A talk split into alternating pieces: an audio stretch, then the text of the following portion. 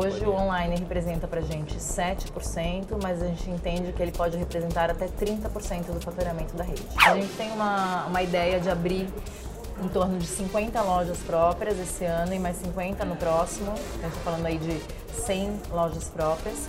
E em termos de novos franqueados, estaria em torno deste número também. Um dos nossos pilares estratégicos para esse ano é o pilar de inovação. E normalmente, quando se falava em inovação, se pensava muito em inovação de produto. Eu, particularmente, acredito muito em inovação em modelo de negócio. Começa agora o podcast do Conexão CEO, apresentado por Carlos Sambrano. O programa de entrevistas que traz as principais lideranças empresariais do Brasil para falar sobre negócios e nova economia. Um oferecimento Banco Original. Um dos grandes problemas do mundo moderno e um dos grandes desafios de todo mundo é a alimentação saudável. E a Cláudia Abreu, presidente da Mundo Verde, está aqui comigo hoje para falar sobre a empresa, sobre os desafios da companhia e de conscientizar a população de que uma alimentação saudável é também sinônimo de mais saúde. A companhia tem 400 lojas, faturou 730 milhões de reais no ano passado e prevê 1 bilhão de reais nesse ano. E a Cláudia vai contar para a gente aqui como é que vai chegar nesse número. Cláudia, muito obrigado por estar aqui na B3, no Conexão CEO. É um prazer recebê-la. Prazer é meu, obrigada pelo convite. Como eu falei aqui agora na, na introdução, a alimentação saudável é um dos grandes desafios é, no mundo. Muita gente hoje tem sofre de obesidade, os sistemas de saúde têm vários problemas por conta, em decorrência de uma má alimentação de populações ao redor do mundo. Como é que está essa questão no mundo hoje a questão de alimentação saudável tem crescido, as pessoas estão mais conscientes desse problema? Esse é um mercado que cresce e cresce bastante. Segundo a Euromonitor, o Brasil é o quarto país em alimentação saudável no mundo. E existe uma mudança muito grande em termos de comportamento de consumo. O Mundo Verde foi fundado no, em Petrópolis, no Rio de Janeiro, no final da década de 80. E naquela época, quem consumia alimentação saudável eram as pessoas que tinham algum tipo de restrição alimentar, então intolerantes a glúten, intolerantes à lactose, as pessoas que tinham um foco em se desenvolver do ponto de vista físico, físico e as pessoas que tinham alguma questão é, do ponto de vista de lifestyle, então os vegetarianos. E hoje, quando a gente fala de alimentação saudável, todo mundo se preocupa. O que a gente percebe é que existe um grau maior ou menor de consciência, mas todo mundo busca se alimentar melhor. A gente tem falado muito sobre longevidade e todo mundo quer viver mais, mas com qualidade de vida. E a alimentação realmente é um fator determinante nessa questão de envelhecer bem. E qual foi esse clique, assim, de que as pessoas começaram a, a olhar com mais atenção para a alimentação saudável? Acho que o ponto principal aqui, Carlos, é a questão de informação. A gente vive num mundo hoje onde a informação flui de maneira muito mais rápida. Então a gente tem falado é, muito sobre a educação do cliente. Os clientes querem fazer essa mudança, mas muitos deles ainda têm dúvida em como fazer isso. Então, um dos papéis do Mundo Verde é a questão de curadoria de produto e também de educação na ponta. Então, quando um cliente chega na nossa loja, ele é atendido por uma nutricionista e ela vai explicar, por exemplo, como fazer uma substituição saudável entre farinha de trigo versus farinha de amêndoa.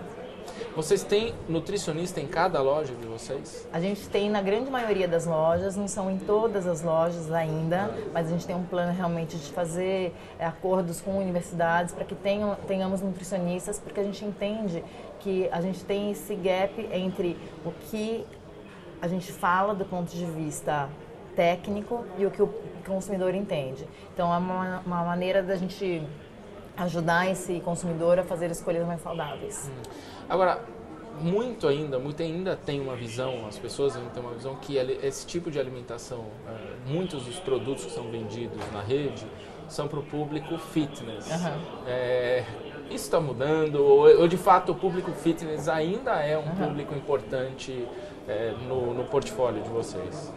O público fitness ainda é, mas o que a gente tem visto é que a gente tem trazido outros públicos. Então agora em março a gente vai lançar uma campanha junto com a Disney falando sobre lancheira saudável. Então a gente está trazendo o público de crianças e mães.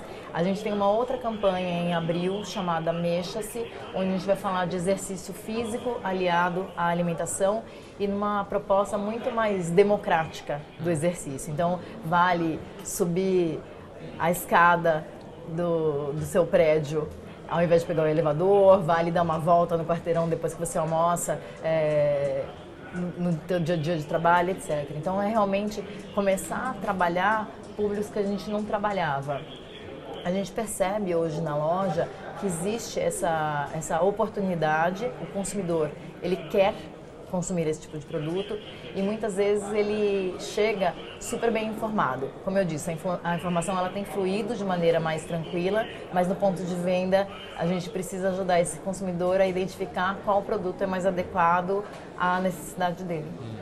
O Mundo Verde hoje é a maior rede é, da América Latina, né, de, de varejo de alimentação saudável. É, são 400 lojas. Uhum. Qual que é o, o, plano de expansão da companhia? Você até disse, eu até disse aqui no, no começo que ia chegar a um bilhão de reais em faturamento, uhum. faturou 730 milhões do ano passado. Mas como é que vocês vão chegar nesse número? Só fazendo campanha, eu acho que não, não dá. Vocês têm que ter outras, uhum. outras ações. A, a ideia é a gente trabalhar realmente o aumento, o crescimento do número de pontos de venda. Quando a gente pensa no cliente final, a gente tem que lembrar que o cliente final ele tem uma jornada de compra. Então ele checa normalmente o que está acontecendo online, ele vai para o ponto de venda, ele visita outros canais. E o franqueado ele é nosso principal parceiro estratégico. Então, a gente realmente vai focar no crescimento através de franquias e, em paralelo, lojas próprias. É, a gente entende que loja própria funciona como um laboratório para teste de novos conceitos ou novos produtos antes da gente fazer o rollout para a rede toda. Então, é melhor a gente errar, acertar o modelo e depois passar para o franqueado do que pedir para o franqueado fazer esse investimento antecipado. Então a loja própria ela funciona como um bom piloto para gente e a gente tem toda a questão de omnichannel. Hoje o Mundo Verde tem o mundoverde.com e nós compramos a Natui no final de 2018 e entendemos que o cliente que é um e-commerce que é um e-commerce isso, é um e-commerce de alimentação saudável e a gente entende que o cliente ele precisa ser bem atendido e ter a melhor experiência possível em todas as interfaces que ele tenha com a marca. É, a questão de omnichannel é uma questão que ela veio para ficar. Então não é uma não é uma moda, é uma tendência realmente onde houve uma mudança de comportamento. Uhum. E a gente sempre tem que pensar em como que a gente atende esse cliente. A gente já começou com os pilotos de Omnichannel, então falando, falando um pouco de vitrine infinita, a gente tem muitas SKUs na loja, a gente tem muitos produtos. Quantos produtos são? 5 mil, 5 em mil média. Produtos. Em média por loja. E quando a gente fala de vitrine infinita, caso tenha é, algum produto em falta, por exemplo, o franqueado consegue comprar no nosso site e mandar entregar na casa do cliente diretamente sem custo de frete. Então a gente não deixa de atender esse cliente. E consegue também entregar em uma loja mais próxima? A gente, é... tem, a gente tem trabalhado nesse modelo. Hoje o piloto ele está em cima de vitrine infinita e em cima de pick-up and store. Então o cliente compra o produto no site pode retirar na pode loja. Pode retirar na loja. Isso, Isso já está funcionando? A gente está fazendo piloto em algumas lojas, a gente tem feito piloto nas lojas próprias e com alguns franqueados para medir é, realmente o nível de demanda que a gente tem, quais são os, os produtos que são curva A, para começar o projeto em cima dos produtos que têm o um maior giro. Quando você acha que isso vai estar de Meio pé? do ano. Meio do ano. E que produtos são os produtos que têm maior giro? Hoje, a gente tem focado bastante em marca própria, suplementos também é um produto que, que gira bem. A gente está implementando uma, uma categoria nova focada em, em cosmocêuticos, vamos dizer. Né? Então, colágeno, é, ômega, etc., são produtos que a gente entende que tem uma boa demanda. Você falou do online. Quanto que o online representa hoje do total de vendas? hoje o online representa para a gente 7%, mas a gente entende que ele pode representar até 30% do faturamento da rede. Tá. Aí você falou do aumento de, de, de vendas, o que de expansão. Vocês pretendem abrir mais lojas esse ano, novos pontos de venda? Quanto que vocês pretendem investir nisso? A gente vai focar bastante em expansão. A gente tem duas maneiras de crescer. Fazer cada loja vender mais e isso daí a gente vai fazer através de campanhas de marketing, campanhas de incentivo para força de vendas, etc. E abrindo novos pontos de venda. E quando a gente fala de pontos de venda, de novo a gente tem que lembrar sempre do franqueado, que é esse parceiro estratégico para a gente. É, a gente tem, por exemplo, um, um, uma discussão interna em falar sobre é, venda em machine, venda direta, etc., onde o franqueado vira um mini centro de distribuição para fazer o abastecimento. Então toda a receita ela entra através deste franqueado e ele consegue ampliar a zona de atuação em que trabalha. Ou seja, seria um hub para colocar, por exemplo, uma vending machine num escritório Exatamente. vendendo produtos saudáveis. Exatamente. Ah. Mas novas lojas, vocês prevêem quantas? a gente ano? tem a gente tem uma, uma ideia de abrir em torno de 50 lojas próprias esse ano e mais 50 no próximo. A gente está falando aí de 100 lojas próprias. E em termos de novos franqueados, estaria em torno deste número também. Ah, e isso engloba um investimento total de quanto, Cláudia? Cada, a, cada loja franqueada, a gente está falando de investimento em torno de 300 mil, cada loja própria em torno de 800. 800 mil cada loja isso. própria. E vocês pretendem, eu, eu li que a, a Mundo Verde está recomprando lojas de franqueados. Uhum. Eu queria entender por quê e, e o, o plano, qual é o plano com isso. A rede tem 30 anos, né? Uhum. E a gente tem alguns franqueados que estão desde o começo. É, a gente entende que tem alguns franqueados que queiram se aposentar ou mudar de, de ramo de negócios.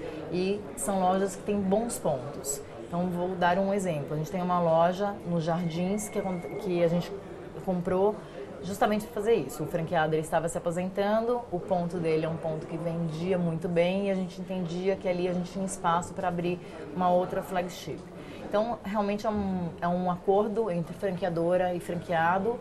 É, depende muito do potencial de cada loja, então a gente vai olhar muito, com muito cuidado a questão de ponto, porque a, a, flagship ela tem esse papel de ser piloto para novas né, novos conceitos. Uhum. Então eu preciso ter um volume, uma representatividade naquela loja que realmente eu consiga provar ou não se determinado conceito funciona. Flagship vocês têm uma, é isso? A gente tem hoje quatro lojas próprias.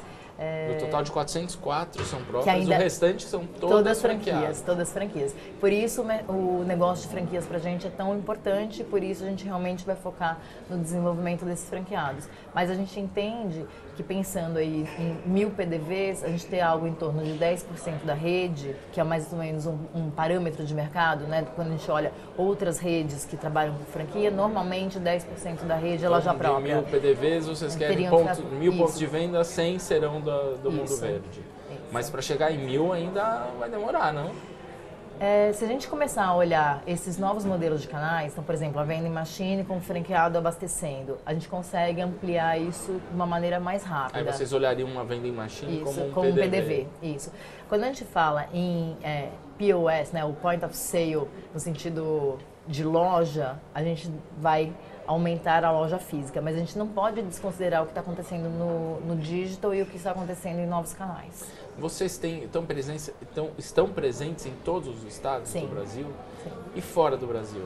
A gente, tem planos? É, a gente tem planos, eu tenho sido muito acessada é, por é, empresas né, ou por potenciais interessados, franqueados é, na Europa, no, na Europa? Na Europa, muito é, Portugal, Itália, França, Espanha, é, América Latina e Emirados Árabes.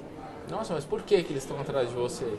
Como é que eles chegaram nessa, no mundo verde é. e por que tanta gente aí de olho? Saudabilidade é um, é um mercado que ele cresce no mundo todo. E o Brasil, ele é referência, né? Quando a gente pensa, de novo, que é o quarto país no mundo, a gente é a referência. E o mundo verde é a referência dentro do Brasil em saudabilidade. Então acaba sendo, acaba sendo é, natural que isso aconteça. Mas vocês já estão conversando com já algum estamos, desses Já estamos conversando. Já, já então provavelmente vocês vão partir para a expansão internacional é uma, é uma das alternativas. A gente está discutindo se, se a melhor alternativa é expandir o modelo de franquia ou se, num primeiro momento, entrar com um varejista com marca própria. E em que país? Portugal. Portugal. O que está mais adiantado é Portugal. É Portugal. Isso para quando? Quando que os portugueses vão poder comprar? É, espero de verdade que até o final do ano. Até o final desse ano. Sim. Olha, isso é novidade, ninguém está sabendo. Agora tô, É vai tá todo segredo. mundo Era sabendo. segredo até agora, cara. Vocês trabalham também com marcas próprias. É, quais são essas marcas? Porque você falou, são 5 mil produtos Uhum. vendidos dentro de uma loja. É, eu gostaria de entender um pouco, até para quem não conhece Aham. o Mundo Verde, o portfólio, que produtos são esses que vocês vendem e quais são esses produtos de marca própria? São muitos produtos. A estratégia de marca própria, ela, ela tem dois princípios básicos. O primeiro realmente é trazer inovação para a ponta. né? Então, os produtos que a gente entende que serão tendência, a gente começa a desenvolvê-los junto com a indústria. Segundo ponto é oferecer o melhor produto para o cliente final com a melhor rentabilidade para o franqueado. A gente tem hoje, dentro de marca própria, quase 300 SKUs e marca própria representa 12% do nosso sellout, da nossa venda para o consumidor. 12%? 12%. É, dentro de marca própria, a gente tem duas linhas principais. Uma marca chamada Elixir, que é mais focada em é, beleza, então, por exemplo, colágeno. E a outra linha chamada Mundo Verde Se- Seleção, onde a gente está falando mais de alimentação mesmo. Então, é snacks, bolo proteico, brigadeiro proteico, etc. Então, são coisas é, indulgentes, Hum. muitas vezes, mas que não acabam com a dieta de ninguém.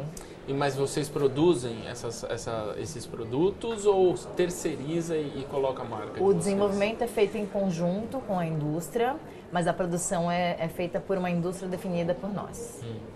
Esse é um modelo, é, esse modelo de marca própria. Vocês vendem só dentro do Mundo Verde ou vocês também vendem essas marcas próprias em outros canais do varejo? Hoje só dentro da- das lojas franqueadas, mas quando a gente fala de branding, né, quando a gente fala de reforço de marca, a gente está vendo algumas outras alternativas para realmente o consumidor final possa experimentar e vá para a loja do franqueado comprar o mix todo.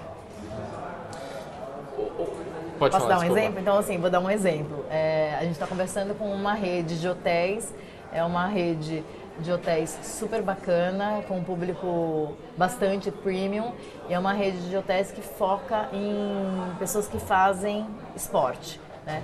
E Aqui no Brasil? aqui no Brasil.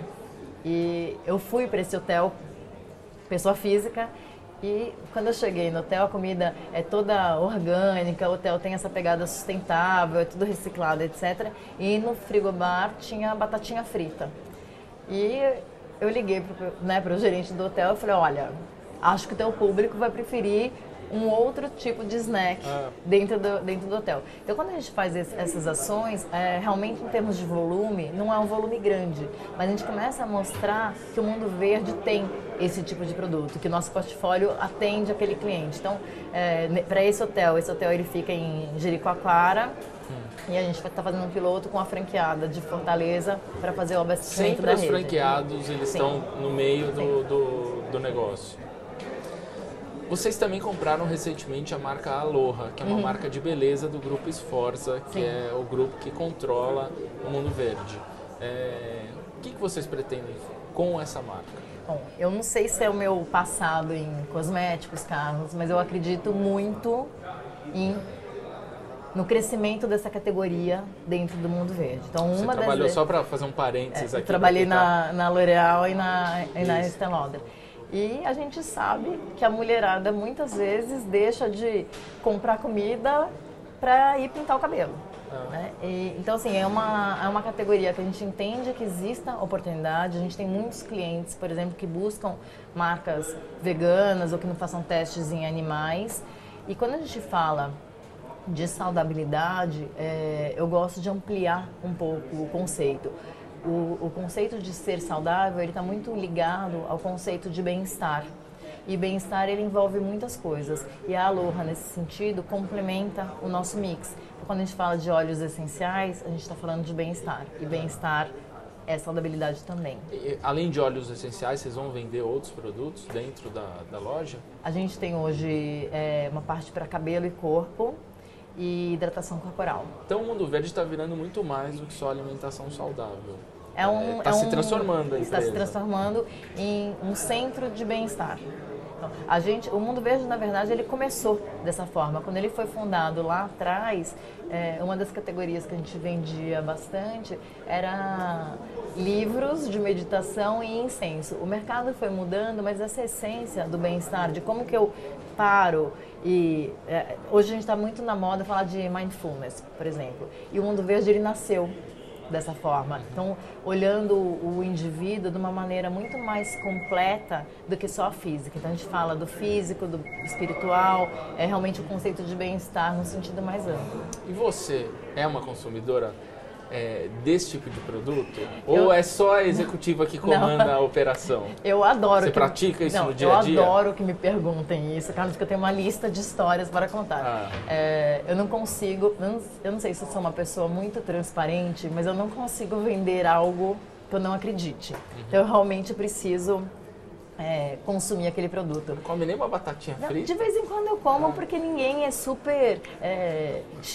a esse ponto. Mas é, é engraçado porque eu já era cliente do Mundo Verde antes de, de assumir a marca. Os meus filhos comem assim, então os os meus filhos são aquelas crianças que pedem brócolis, de verdade.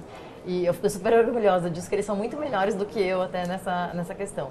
E, e é engraçado, eu faço muito laboratório de comportamento de consumo dentro de casa.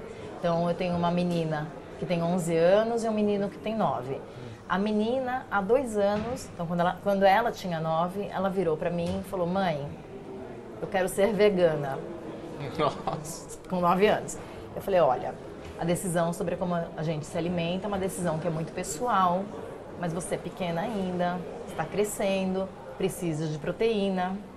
E ela virou para mim: Mas feijão tem proteína. Então, assim, o nível de informação que essa galera tem é diferente do nível de informação que a gente tinha na cidade.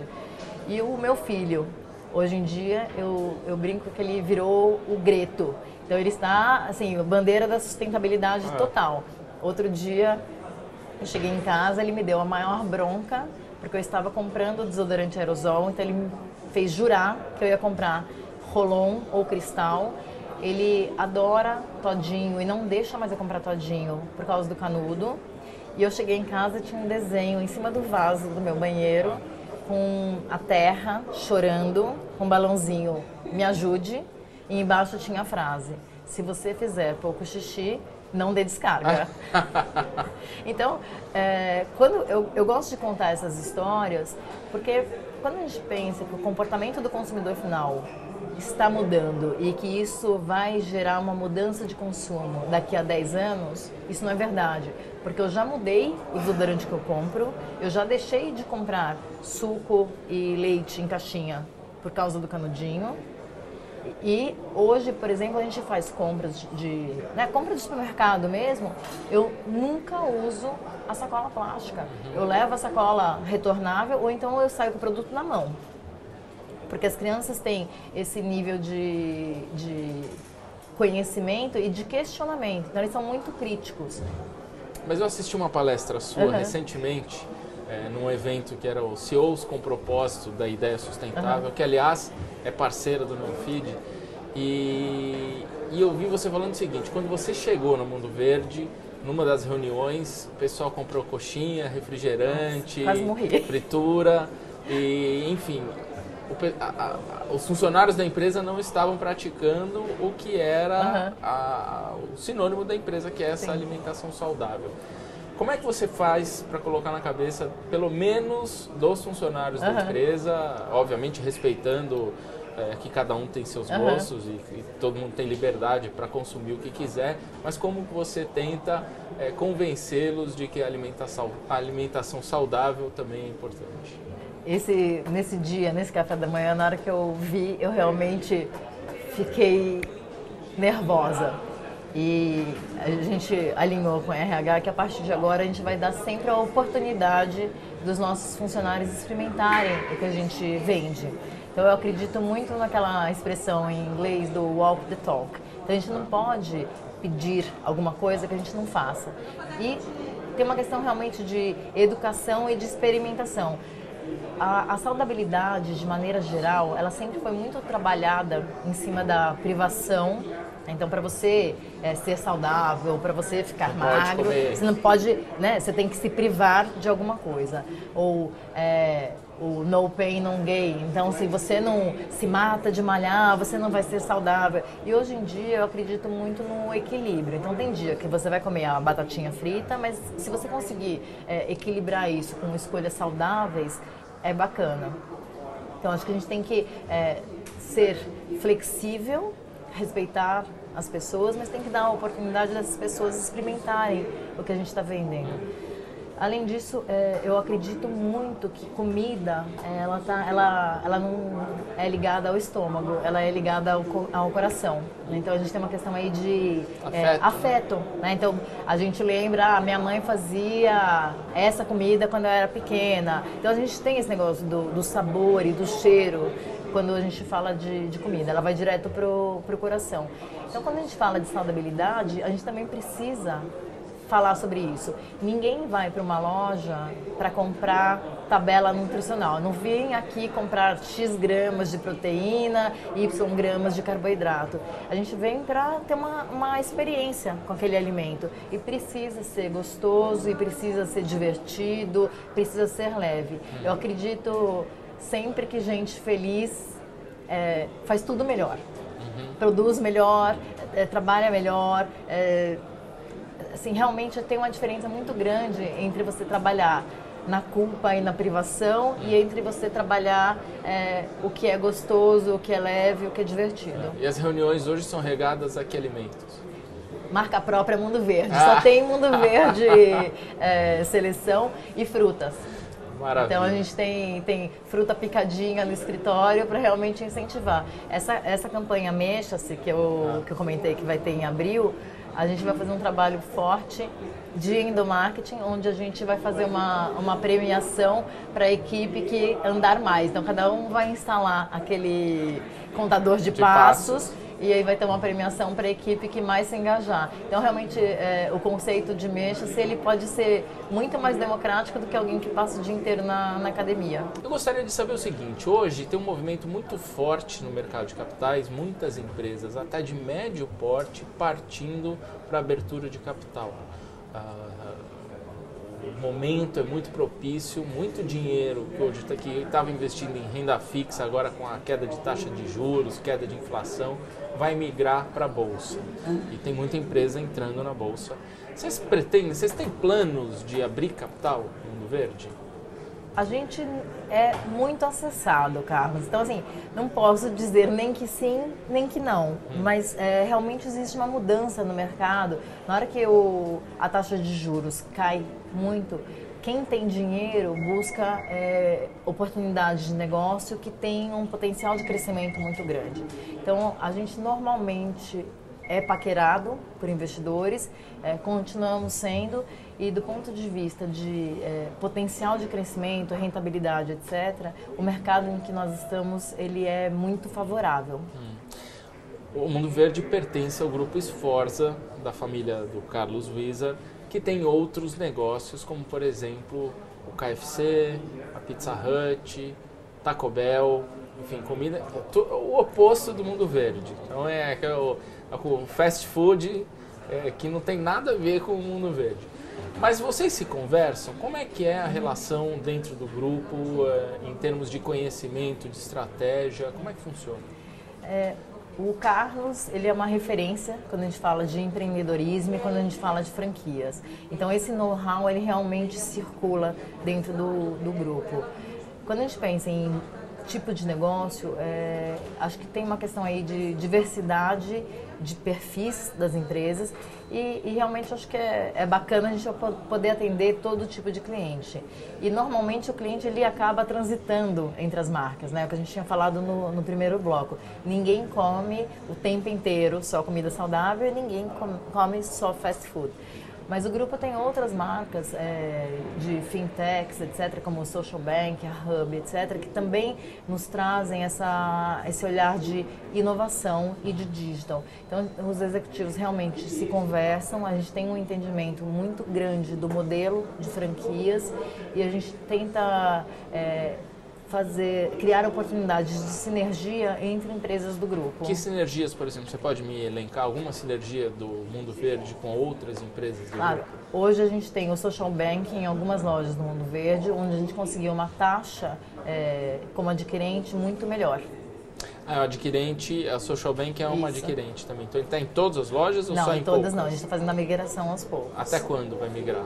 Espero que até o final do ano. Ah, existem outras... É ações de sinergia entre as companhias? A gente tem um foco muito grande em aumento de rentabilidade do franqueado. Então, possíveis oportunidades que a gente tenha, por exemplo, com uma operação é, com o Social Bank, a gente quer repassar para a rede. Até de empréstimo para os franqueados? A gente sabe que hoje no varejo existe uma questão é, que restringe muito o crescimento, que é a questão de capital de giro e fluxo de caixa. Né? O, o empresário brasileiro ele tem essa, essa, esse desafio em relação a reinvestimento, então aumento de loja, prazo de pagamento, é, nossa legislação trabalhista também é, não ajuda, a gente tem todos os desafios tributários, etc. Então, o que a gente tem trabalhado muito, e esse é um, é um desafio que o, o CFO do Mundo Verde abraçou, é buscar potenciais parcerias é, para realmente aumentar a rentabilidade do, do franqueado.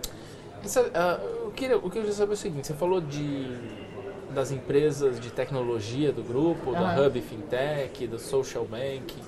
E o mundo verde, de que forma está encarando esse novo mundo digital? Porque hoje é uma questão que todas as empresas estão fazendo, essa uhum. a famosa transformação digital. Algumas falam da boca para fora, mas uhum. falam que estão fazendo e outras estão de fato fazendo. Como é que vocês estão encarando esse movimento? O, um dos nossos pilares estratégicos para esse ano é o pilar de inovação.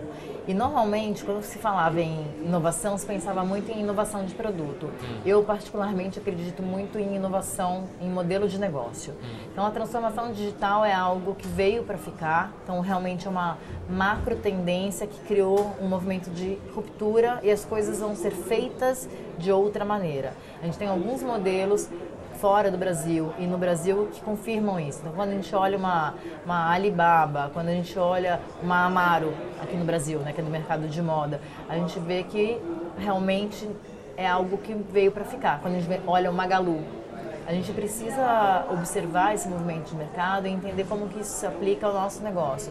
A gente tem esse conceito de criar um ecossistema, então a gente não pode olhar a loja como um único ponto de contato com o cliente. O cliente ele vai navegar por diversas é, diversos cenários. Então, ele vai olhar online, ele vai estar dentro de um hotel, ele vai estar dentro de um avião, ele vai viajar para fora ele vai buscar meios de pagamento. Então, como que a gente consegue, pensando no cliente final, que é quem manda no negócio no fim do dia, é, como que a gente oferece a melhor experiência para esse cliente? É, é, essa é uma questão muito que eu tenho trabalhado bastante forte de sempre olhar o cliente final e o franqueado como parceiro estratégico. Então, como que a gente oferece, nós como grupo, franqueador e franqueado, porque é um time só, como que a gente oferece a melhor experiência para esse cliente? E a gente tem que realmente criar alternativas novas, é, pensando em, em aumento de contato com o cliente. E como é que vocês estão fazendo isso? A gente tem trabalhado muito mapeando startups, então a gente tem algumas empresas de consultoria que nos ajudam a fazer esse mapeamento. Tem muita, muita coisa acontecendo ao mesmo tempo. E só com a equipe dentro de casa fica difícil da gente fazer esse mapeamento. Então, tem uma consultoria que trabalha com a gente hoje, que faz um mapeamento do que está acontecendo fora do Brasil, principalmente em lugares como Israel, que é um centro de, de inovação, e tem algumas empresas aqui no Brasil que estão nos ajudando a identificar novos modelos de negócio, novos fornecedores e parceiros onde a gente consiga trabalhar a questão de experiência do cliente e sustentabilidade. Vocês chegaram a comprar já alguma startup? Não, mas estamos de olho. Então, em que áreas? Sustentabilidade. Sustentabilidade, mas é, sustentabilidade é muito vago. Aham. Eu queria saber o seguinte, em logística... É, É. embalagens. De embalagens. Embalagens. E a parte toda de hum, coleta de resíduos. Vocês vão entrar forte nisso, então. A gente está em negociação ainda, mas é uma, é uma preocupação nossa. A gente não pode falar sobre mundo verde sem pensar na responsa- responsabilidade social e ambiental que a empresa tem. Então, quando a gente fala é, de impacto e sustentabilidade, não é, não é só a questão de sustentabilidade no meio ambiente, mas é também como que a gente garante que a rede de fornecedores, por exemplo, seja justa. Então a gente tem falado muito sobre fair trade. A gente tem hoje 1.200 fornecedores, 75% destes fornecedores são fornecedores locais de micro e pequenas empresas. Então é dessa forma que a gente acredita que a gente consegue desenvolver o Brasil, distribuir melhor a renda e fazer o mercado crescer como um todo. São fornecedores de que lugares? Do Brasil Brasil inteiro? todo, o Brasil todo. A gente tem muito fornecedor local. Então tem alguns produtos que eles têm um apelo que é para aquela região. Ou então pelo tamanho do fornecedor, ele não teria a escala para atender todas as lojas. Mas mesmo assim a gente faz um trabalho de desenvolvimento dessa desse Mas aí esse fornecedor. então vende só em determinada região. A gente tem alguns fornecedores Como é que vocês locais. fazem essa curadoria do que, que tem que ser vendido? Porque são 5 mil produtos, é muita coisa. E tem produtos, como você disse, que são vendidos apenas em determinadas regiões. Como é que vocês fazem essa escolha do que, que vai entrar ou do que, que não vai entrar no portfólio de vocês? É, é um trabalho gigantesco. A gente tem uma área de gestão de categoria hoje e o franqueado também faz esse papel de nos ajudar a buscar. Eles são muito acessados por, por fornecedores locais e a gente faz um trabalho em conjunto de validação desses fornecedores. Hoje, a estrutura de gestão de categoria é, analisa o giro do produto, a rentabilidade de cada, que cada item traz e se ele é um produto, é, em que estágio que esse produto está em termos de ciclo de vida. Tem produtos que vendiam muito na nossa rede, mas que a gente vê que ele teve um declínio, então está na hora de trocar esse produto por um outro que seja um novo sucesso de vendas. Quando a gente pensa numa rede com 400 lojas e com mais de 30 anos de mercado, com uma marca muito forte, a gente consegue identificar rapidamente o que é tendência e isso realmente se tornar uma tendência. Muitas empresas que trabalham com sustentabilidade, que têm essa bandeira da sustentabilidade, por exemplo, a Natura, o principal canal de vendas da Natura são os, as, as representantes, são as consultoras, né? Que vendem de porta, porta em porta. Vocês têm plano de, pelo, pelo, pelo portfólio de vocês, poder, de produtos que vocês têm, de vender produtos com esse, nesse formato também? A venda direta é uma venda que cresce no Brasil. Se a gente olhar outras redes de franquia, é, tanto em cosméticos quanto no setor alimentar, eles trabalham é, a questão de venda direta, mas, de novo, a gente vai olhar sempre colocando o franqueado no meio. Então, a gente vai fazer um piloto com uma franqueada do, do Nordeste, onde o modelo de venda direta será testado e essa, essa franqueada vai ser um mini centro de, de distribuição para abastecer a, a revendedora. É, então vai começar um piloto com um isso. Isso também é novidade. Novidade. Então estamos sabendo aqui em primeira mão. e qual é o isso dando certo? Vocês vão colocar em, pra, em prática no Brasil inteiro? Sim, mas é, como eu disse, Carlos, a gente tem muitas frentes para aumentar o contato do cliente final com a marca. Tem projeto que vai funcionar e tem projeto que não vai. O que a gente tem tentado fazer é fazer esse teste ou com um ou dois franqueados ou com as lojas próprias. Então a gente consegue ter controle do que está acontecendo, ajustar o modelo antes de fazer o rollout. Vocês testam muitas coisas antes de botar na Testamos. rua? Testamos. Tem- então deve ter muita coisa que vocês testaram e acabou não indo para o mercado. Teve. Ou teve coisa que precisou de, de ajuste. Como no que, por exemplo? Tem coisas que parecem é, simples, mas às vezes tem um desafio técnico de implementação. Então, por exemplo, o próprio modelo de venda em machine que eu estava falando, a gente tem hoje um desafio em relação a como fazer a- a- o abastecimento automático. né? Se o franqueado tem que reabastecer, ele tem que saber quanto que vendeu. Então, a integração da venda em machine com o sistema de PDV hoje é um desafio. o, na área de, de, muitas startups hoje trabalham com squads uhum. é, e outras empresas grandes também, justamente testando, como você falou aqui, errando e acertando e testando sem parar. Vocês têm adotado esse tipo de modelo ou pretendem adotar esse tipo de modelo? Temos, temos é, usado, não era uma cultura é, da empresa e hoje já é. E eu acredito muito que o, o erro ele é o primeiro passo para o acerto. Então é a famosa história do só erra quem faz. Então eu particularmente incentivo isso dentro da dentro da equipe, porque a gente tem que testar novos modelos. O que a gente precisa fazer é reagir rápido e ajustar rápido para que aquele erro não tenha um, um impacto maior. Eu gosto muito de fazer teste a e B. Então, quando a gente vai fazer um lançamento de produto, a gente testa em praças diferentes, com é, uma estratégia de pricing diferente para entender qual que é a elasticidade de preço, que tipo de comunicação que a gente tem que usar, qual que é o perfil do cliente que compra o produto. O, o planejamento, eu há muitos e muitos anos atrás, mais ou menos em 1910, eu trabalhei em consultoria. E, e, consultoria tem muito esse, esse conceito de é, testar, ajustar e, e, implementar um modelo novo. Né? A gente tem que fazer isso de uma maneira consistente e onde a gente tenha muito claro quais são os KPIs que a gente vai medir. Então, quais são os indicadores de sucesso de determinado projeto? O que, que a gente quer com aquele projeto? Você falou de que trabalhou em consultoria. Eu queria que você contasse um pouquinho da tua história. Você trabalhou em consultoria, trabalhou na Microsoft também, passou por empresa de beleza, de cosméticos, né? Até chegar no mundo verde.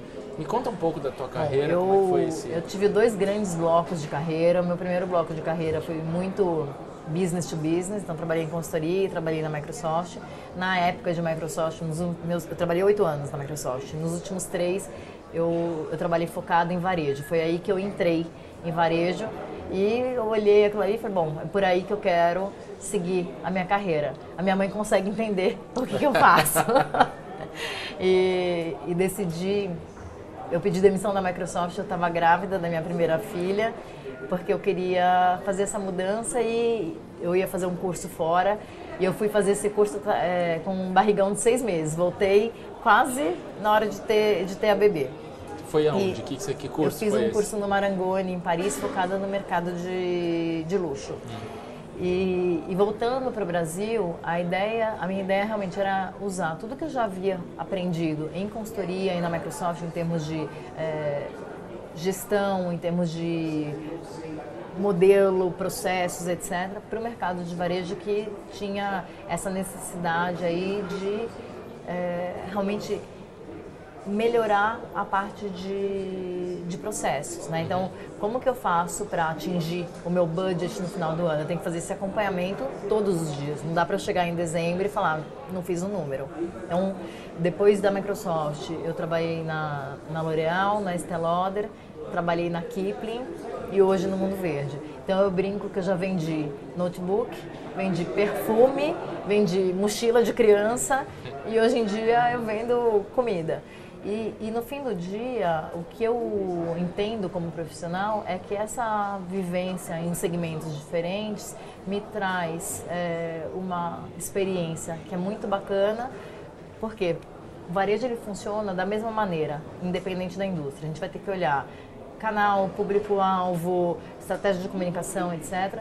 Mas toda vez que eu faço essa mudança de mercado, eu entendo também que o meu olhar é muito próximo ao olhar do cliente.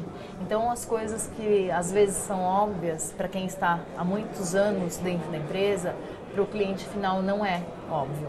E a gente consegue mudar o tom da comunicação.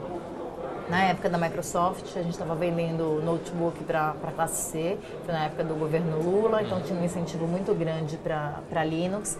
E os meus parceiros ali eram Casas Bahia, Magazine Luiza. Eu o... trabalhava muito de perto com o varejo. Uhum. Então era o varejo é, raiz. Isso. E, e o vendedor que estava na ponta, ele estava acostumado a vender geladeira. E o cliente que estava indo comprar também era uma compra. É, Para ele era um valor alto, então ele tinha medo de errar e ele não sabia o que comprar. E quando a gente fala numa empresa como Microsoft, Intel, HP, etc., são empresas que têm muitos engenheiros. Então eu brinco que o pessoal fala engenheirês. Então você fala de HD, de memória RAM, etc., que não é o que o cliente compra. Então uma coisa que a gente fez na época foi falar nos materiais de ponto de venda nos treinamentos para vendedor, ao invés de falar de memória, a gente falava, olha, este computador, este notebook, cabem tantas fotos com a resolução de tanto. Então a gente passou do engenheirês para o português. E hoje o desafio no mundo verde é muito similar. A gente tem que passar do nutricionês para o português. português. E estão conseguindo fazer isso? Estamos conseguindo, tem melhorado, mas é, é um desafio diário que realmente a gente está falando de é, mudança de comunicação. Você comentou comigo aqui antes da gente começar essa entrevista que você foi recentemente num evento de networking com grandes executivos e reparou que só tinham, que tinham 50, mais ou menos uns 50 homens e você era a única mulher, uhum. além da palestrante que estava no palco. É... Me diz um pouco assim, como mudar isso e, e, se de fato você acha que as empresas estão começando a, a olhar com mais atenção para a igualdade de uhum. gênero no mundo corporativo? É, diversidade, Carlos, é algo que ele é necessário. Ele deixou de ser legal para ser algo necessário. É, quando o Obama veio para o Brasil há um ano e pouco atrás, um ano, ele, ele fez um na palestra dele ele fez um comentário que eu realmente acredito. É, quando a gente tira mulheres, negros, homossexuais, etc. da história, a gente está deixando o talento para trás. Então, se a gente pensar do ponto de vista estatístico, vamos dizer que a cada mil pessoas, 10 sejam brilhantes. Estou inventando um número. É, não necessariamente essas 10 serão homens, brancos, etc. Então a gente precisa trazer pontos de vista diversos, porque o nosso público na ponta também é diverso. Então outro dia eu estava conversando é, com um pessoal que trabalha em postos de gasolina e falei, olha, hoje a mulher tem carro, ela vai na sua loja de conveniência e é um ambiente que para a mulher é absolutamente inóspito. Então assim, como que a gente faz para oferecer alternativas para que todos os tipos de públicos sejam atendidos? Uhum. Né? É, a mulher tem algumas características que são diferentes dos homens e de verdade eu acredito na complementariedade de de, de skills. Então não é para ter uma empresa só feita de mulher, mas a gente também não pode ter uma empresa só, só feita de homem. Então a gente tem essa, essa questão de, da mulher, é, são características que são essencialmente femininas, mas não que só existem em mulheres. Então a questão, por exemplo, do cuidar é, é uma característica que hoje ela é necessária e isso pode ser desenvolvido em mulheres e em homens. Mas o quanto disso ainda é discurso e quanto é realidade? Dentro das empresas? Quando eu vejo uma empresa como o Mundo Verde contratando uma CEO mulher, me tranquiliza. Então eu, eu acredito que eu estou na empresa que eu deveria estar. Né? O meu alinhamento de valores pessoais, é, os meus, meus valores pessoais são muito alinhados com os valores da empresa. Então é uma empresa que eu escolhi estar. É, acho que isso é uma coisa que vem acontecendo, mas ainda a gente tem um caminho gigante para diminuir esse gap. E é uma coisa que eu tenho falado muito nessa, nesse próprio evento do CEO com propósito, quando eles estavam fazendo o briefing para o evento, eles falaram assim, ah, qual é a sua bandeira? E eu falei, eu posso ter, ter duas, porque hoje a questão de sustentabilidade barra saudabilidade para mim é uma coisa fundamental, porque eu quero que os meus filhos vivam num mundo melhor, mas a questão de diversidade também é fundamental. Pelo mesmo motivo, eu quero que meus filhos vivam num mundo melhor. Você aplica isso na tua empresa? Aplico. De que forma? Eu sempre vou contratar, eu vou priorizar contratar gente boa, independente do gênero, da orientação sexual, é, da, da escola, do perfil. É muito mais trabalhoso você ter uma, uma equipe diversa, mas é, o resultado é muito mais rico. É fácil você gerenciar só gente parecida com você. Gente que é diferente, você tem que ter a questão aí de realmente de negociar, mas o resultado é melhor, sem dúvida alguma. Agora, para terminar aqui, a gente está caminhando para o final uhum. do programa, eu sempre faço um bate-bola com os entrevistados, então vou começar com você aqui. Quem é seu ídolo? Bill Gates. Por quê? Ele é um cara que tem uma visão de negócios, de futuro impressionante e não, não por isso deixa de trabalhar a questão social, é, de impacto, desenvolvimento. É um cara que foca muito em educação e eu acredito de verdade que a gente só vai mudar o mundo e principalmente o Brasil se a gente educar melhor as nossas crianças e os nossos jovens. O que, que você, qual característica você mais admira em uma pessoa? pessoa ser transparente e honesta. E o que você mais detesta? Braço curto. o que toca na sua caixa de som? Rock. Qual o seu hobby? Eu sou kitesurfista. Pratica? Pratico. Todo fim de semana? Sempre que eu tiver, sempre que estou no Rio. Aqui na Guarapiranga é mais difícil, depende um pouco do vento, que ele é mais rajado. Mas, mas pratica também Pratico, aqui. pratico, adoro. É o que me conecta com a natureza, com Deus, comigo. É o, meu, é o meu momento de parada. Quão importante é ter um hobby? É fundamental para mim, é o que esvazia a minha cabeça, de verdade. Eu preciso me centrar. Eu faço, quando eu não posso fazer kite, eu faço yoga também, mas o kite é o que é o que me dá energia. É, é você e o kite e acabou. Nossa, é muito nada. bacana você tá. Porque é o mar, o vento, é muito. É, momento de conexão mesmo. Poder é? Ter tempo. O que te faz levantar da cama todas as manhãs? Eu acreditar no que eu faço. Então hoje eu levanto todos os dias para criar um mundo melhor e para que as pessoas vivam melhor. Liderar é? Servir e desenvolver a sua equipe. Que dica você daria para quem está começando na carreira? Eu acho que tem uma questão de você realmente se aproximar de bons exemplos, entender o que te faz feliz e saber juntar essas coisas, né? O que me faz feliz e o que eu quero fazer. Tem uma questão de propósito que ela é fundamental para você ter paixão pelo que você faz todos os dias. Maravilha. Cláudia, muito obrigado. Obrigada obrigado a você, Carlos. Foi um prazer. Esse foi o Conexão CEO, com a apresentação de Carlos Sambrana. Assine o nosso podcast, se inscreva no nosso canal no YouTube, Neofeed Brasil, e na nossa newsletter no site www.neofeed.com.br para receber notícias em seu e-mail. O Conexão CEO tem o oferecimento de Banco Original.